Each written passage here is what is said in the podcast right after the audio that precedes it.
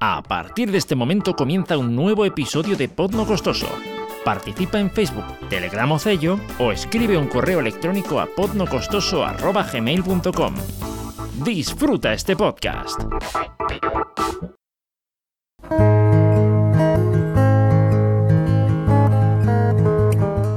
Hola, te doy la bienvenida a este nuevo episodio de Podno Costoso.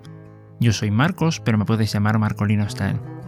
En este episodio vamos a hablar sobre la compresión, la compresión de audio. Pero no estamos hablando de la compresión, digamos, del formato de audio, no estamos hablando de pasar de WAV a MP3 ni nada por el estilo. Estamos hablando de la compresión de la señal de audio. Esto es a veces muy temido, muy odiado y bueno, precisamente para eso está este episodio. Vamos a ver si es que consigo que, no sé, si por lo que sea no tienes claro el concepto, pues que se te pueda aclarar un poquito más el panorama. Pienso que la mejor forma de hacerlo es, dando el ejemplo de por qué eh, posiblemente fue necesaria la compresión en sus orígenes. Vamos a ver, eh, hasta donde tengo entendido, la compresión fue necesaria para reducir el rango dinámico de grabaciones, por ejemplo, de música clásica. Y bueno, para simplificar esto un poquito, eh, vamos a ver qué es esto del rango dinámico. Digamos que de forma sencilla, el rango dinámico es la diferencia entre el volumen más alto que es capaz de reproducir o grabar un dispositivo y el volumen más bajo que es capaz de nuevamente reproducir o grabar sin que ese audio se pierda, vamos a decirlo así, en el ruido, el ruido electrónico que cualquier aparato o cualquier soporte de grabación inevitablemente va a tener. El rango dinámico se mide en decibelios y para que nos entendamos, digamos que por ejemplo, si un aparato tiene un, digamos, el volumen más alto que tiene es de 0 decibelios, que es como se miden los volúmenes más altos, por lo menos en, digamos, lo que tenemos en nuestro editor de audio habitualmente. Eh, el volumen más alto, ya digo, es de 0 decibelios y el volumen más bajo es de menos 75, entonces su rango dinámico es de 75 decibelios. ¿De acuerdo? Cualquier persona, sea o no entusiasta de la música clásica, mm, va a entender seguramente que, vamos, que es un tipo de música que tiene pasajes muy altos y pasajes muy bajos. Vamos a poner un ejemplo. Digamos que tenemos una grabación que queremos hacer de una pieza de música clásica y esta pieza tiene 75 decibelios de rango dinámico, pero nuestro medio de grabación solo tiene 50. Hoy por hoy, evidentemente, los rangos dinámicos son mucho mayores, pero eh, no hasta hace unas cuantas décadas no era tan así. Así que vamos a decir, pues eso, que tiene 50 decibelios. ¿Cómo conseguimos que encajen esos 50 decibelios de rango dinámico sin perder ni distorsionar nada? Pues nada, la respuesta más o menos es simple. Digamos que conseguimos encontrar un aparato que, por decir algo, pues eh, cada vez que una señal supere los menos 75 decibelios, pues dividiese esa, esa señal por 1,5. Si dividimos esa, señal por 1,5, pues por ejemplo, cuando llegase a 0 decibelios, pues nos encontraríamos con que si aplicamos esta fórmula, pues ya tendríamos una señal de menos 25 decibelios. Y es así como funcionaría, y ya claro, podemos decir, hombre, pero el rango dinámico es de 50 decibelios, vamos a decir desde 0 hasta menos 50. Sí, pero podríamos subir el volumen o la ganancia como se suele decir más propiamente, eh, la podríamos subir en 25 decibelios y ya tendríamos nuestra grabación perfectamente encajada.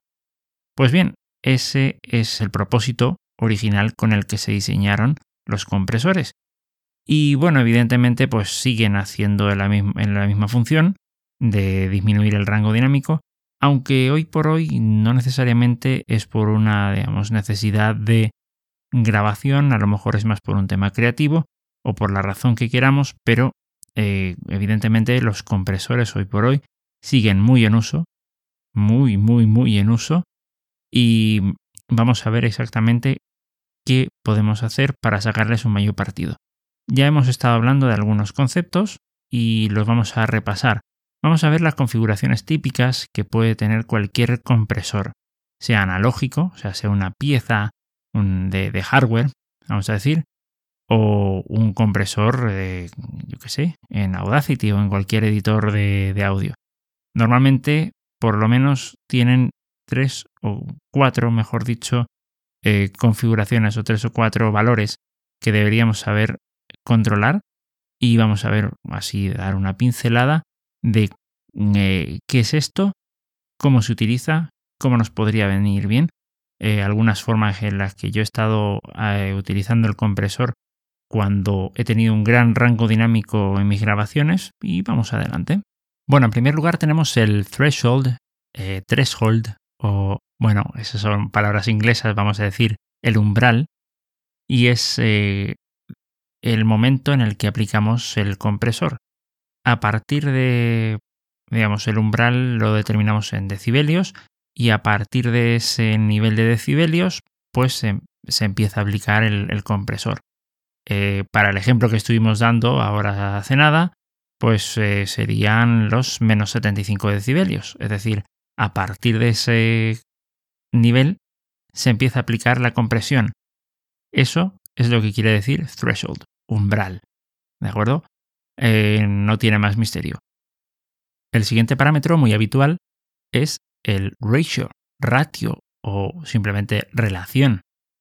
Y básicamente quiere decir eh, la relación, es decir, eh, la división que se le aplica al momento de superar ese umbral, el compresor. Vamos a explicar esto porque suena un poco extraño, ¿verdad? Vamos a decir que eh, tenemos de nuevo estos 75, perdón, menos 75 decibelios y decidimos que a partir de ese momento se aplica el compresor en una relación, un ratio, ratio de 1,5. Bien, ¿qué es lo que ocurre? Que cuando llegas a los 0 decibelios, bueno, tienes una, una diferencia de 75. 75 partido entre 1,5 son 50. Y eso es lo que se reduce o mejor dicho, ese es el rango dinámico que se le aplica, es decir, desde, 75, desde menos 75 decibelios hasta menos 25. Tenemos esos 50 decibelios. Pero ¿qué pasaría si a esos menos 75, en vez de aplicarle una relación de 1,5, decidimos aplicar una relación de 10?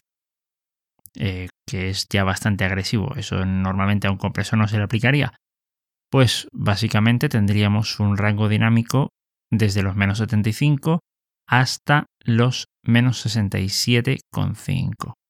Eh, eso es todo lo que se reduce, es decir, ahí desde, desde el umbral hasta el pico máximo habría 7,5 decibelios. Es una reducción bastante fuerte. Ya digo, normalmente eso no se suele hacer en un compresor. Normalmente eso es más propio de otro tipo de elementos llamados limitadores, pero no es el, no es el momento para hablar de ellos, no quiero liar mucho la cosa. Pero bueno, vamos a ver el siguiente parámetro. El siguiente parámetro es ataque. Attack, se suele ver muchas veces. ¿Qué, ¿En qué consiste eso? Eh, bueno, para que me entiendas, pues eh, básicamente lo que hace es determinar cuánto tiempo tiene que transcurrir desde que se ha cruzado el umbral hasta que efectivamente se aplica la compresión con el ratio que decidimos, que decidimos utilizar. Esto puede ser muy interesante para que las compresiones pues, no sean muy abruptas o ante determinados asuntos. Eh, a lo mejor a algún instrumento no le viene muy bien cualquier ataque y esa es la razón. El siguiente valor que habría que configurar normalmente en un compresor es la liberación o release. Esto es precisamente lo contrario, es decir, a partir de qué momento, en cuanto se deja de sobrepasar el umbral, se deja de aplicar la compresión. Y esto nuevamente pues tiene su utilidad para muchas aplicaciones porque eh, a lo mejor puede que no nos interese hacer una, un release muy abrupto se puede notar mucho o a lo mejor puede sonar muy poco natural. Entonces, básicamente esos son los cuatro valores típicos de un compresor. Evidentemente hay muchos más, pero digamos, estos son los, los más básicos. Y bueno, en lo personal, ¿qué suelo hacer con, con un compresor? Bueno, ya no los utilizo demasiado en este punto del que estamos hablando, pero sí que es verdad que cuando tenía micrófonos de condensador, cuando estaba utilizándolos de forma habitual, por el hecho de que tenían un rango dinámico bastante importante y quería reducirlo, pues hacía una cosa así interesante.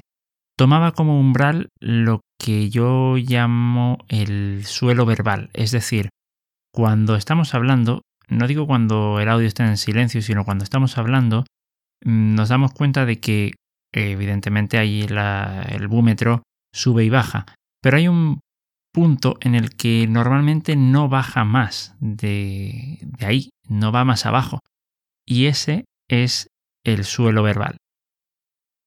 Normalmente coincide, pues por ejemplo, con letras del tipo M en, pues yo que sé, mampara, ¿vale? La M que está justo detrás de la P sería un buen ejemplo. Y también, por ejemplo, las Ns eh, en anticipar también podría ser un ejemplo.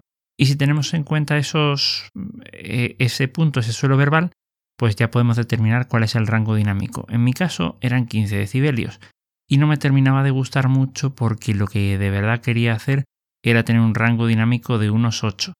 Entonces ya sabéis lo que hacía. Aplicaba ese umbral, vamos a decirlo así, con el audio perfectamente normalizado a 0 a 0 decibelios, pues lo que hacía era poner un digamos un suelo verbal, como le digo yo, a menos 15 y a partir de ese momento pues eh, ya, ya podía trabajar con el compresor. Aplicaba la ratio correspondiente y, y ya con eso pues podía, podía tener la amplitud que yo quería. Evidentemente cuando eh, estás gritando, cuando haces algo así, también es muy interesante. Pero yo estoy hablando para casos normales en los que simplemente hablas, no hay ningún grito, no hay nada de nada. Cuando ya hay gritos, pues a lo mejor aplicaría un limitador. Ya es una cosa ya de empezar a probar, empezar a escuchar y ver qué es lo que, qué es lo que interesa más. Pero mi relación con el compresor se ha limitado a eso. Bueno, quizá alguna, digamos, de forma puntual, alguna cosita más. Pero sí que es muy interesante que tengamos en cuenta ese detalle. Sobre todo para que el audio que hagamos pues suene más uniforme. Tengamos en cuenta de que, por ejemplo, quien nos esté escuchando a lo mejor va en un coche, a lo mejor va en un camión, mm, no precisamente muy silencioso, ¿no?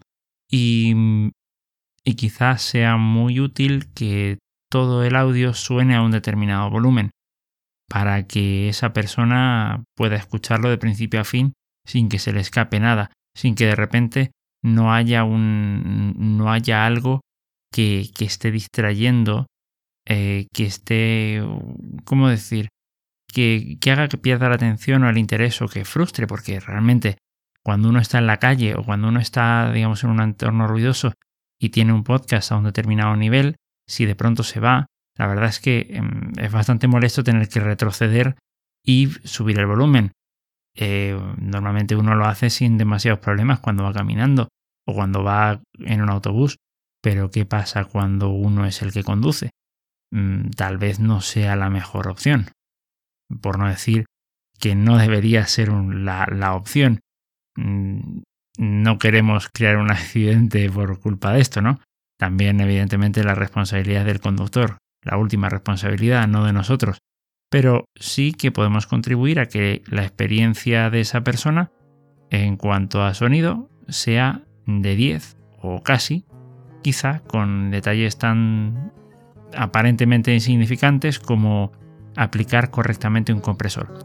También es verdad que hay que tener cuidado con no sobrecomprimir es decir, no pasarnos demasiado eh, con el compresor para que, para que no, no se escuche un audio pues, eh, pues eso, como este, que está sobrecomprimido, que la verdad es que suena bastante, bastante molesto. Y básicamente es eso lo que te quería dar a entender con esto del compresor, espero que te haya servido de algo.